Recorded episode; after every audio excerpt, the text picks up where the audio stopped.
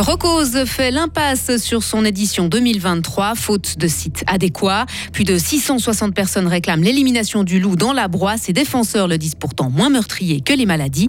Le Parlement confirme la stratégie agricole du gouvernement et fait l'impasse sur la biodiversité. Il pleut ce matin, il y aura des éclaircies cet après-midi, maximum 10 degrés. Le week-end s'annonce instable avec de la neige à 500 mètres. Vendredi 10 mars 2023. Bonjour Sarah Camporini. Bonjour Mike, bonjour à toutes et à tous.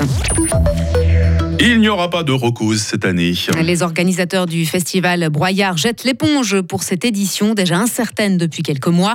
Dans un communiqué publié hier, ils expliquent ne pas avoir trouvé de site adéquat pour accueillir leur manifestation en 2023. Delphine Bulliard. De Fribourg à Épalinges et de Payen à Glettrance, en passant même par la place du Molaison, aucun lieu n'étudié par le conseil de fondation n'a trouvé grâce à ses yeux pour accueillir la 31e édition cet été. Le lieu dit Le Cigognier à Avanches n'a pas non plus convaincu les organisateurs. Ils avaient pourtant reçu l'autorisation en septembre dernier des autorités vaudoises de s'installer sur ce site. Mais le conseil de fondation écrit dans son communiqué que l'accord est tombé trop tardivement pour monter l'édition 2023 à cet endroit à cause de contraintes archéologiques et autres exigences structurelles. On le rappelle, le festival ne pouvait plus avoir lieu dans les arènes romaines en raison de leur rénovation jusqu'en 2019. Le recose demeure donc sans domicile fixe pour le moment, les organisateurs espérant trouver une solution sur la durée pour un retour l'an prochain. Et l'annonce de l'abandon du Recose 2023 marque la fin d'un petit feuilleton entamé l'automne dernier. Des tensions s'étaient créées entre la municipalité d'Avanche et les organisateurs suite à la décision de la ville de suspendre son aide financière au festival en raison de problèmes de communication du conseil de fondation.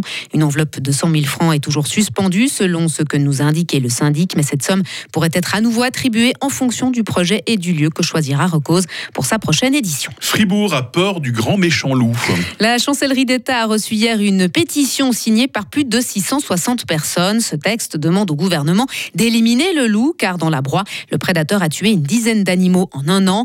Mais pour Marc von Lanton, président de Pro Natura Fribourg, le loup n'est pas le pire ennemi des troupeaux, loin de là. Évidemment, euh, moi je, conçois tout à fait que pour un agriculteur, euh, c'est pas évident euh, de perdre des bêtes dont il s'occupe dans ces conditions-là, mais il faut aussi toujours relativiser la part des pertes subies par les éleveurs à cause des attaques de loups sont une part infime des pertes totales dans les troupeaux. Hein. Les, maladies, les accidents, etc.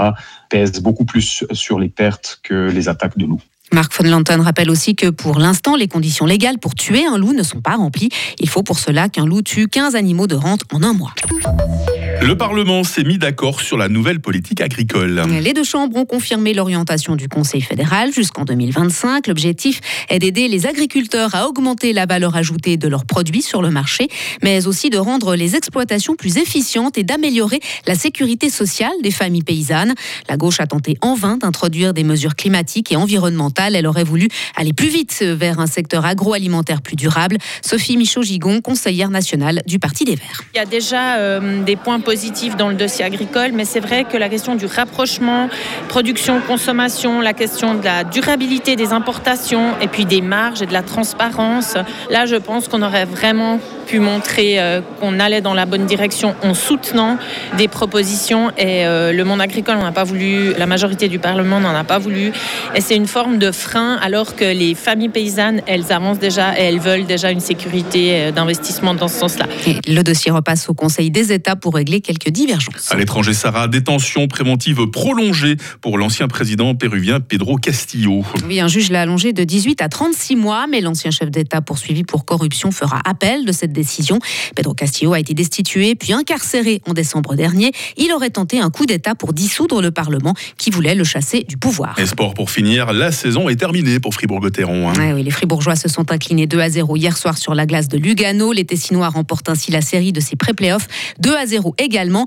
Et dans une demi-heure, Valentin Dandy recevra en direct Hubert Weber, président de Fribourg-Gotteron. Ils analyseront le match d'hier, le parcours du club cette saison. Ils aborderont aussi l'avenir de Christian Dubé, à la fois coach et directeur sportif de l'équipe. Rendez-vous donc à 7h30 pour cette interview. Et vous serez là aussi, Sarah, pour nous résumer à nouveau l'actualité. Retrouvez toute l'info sur frappe et frappe.ch.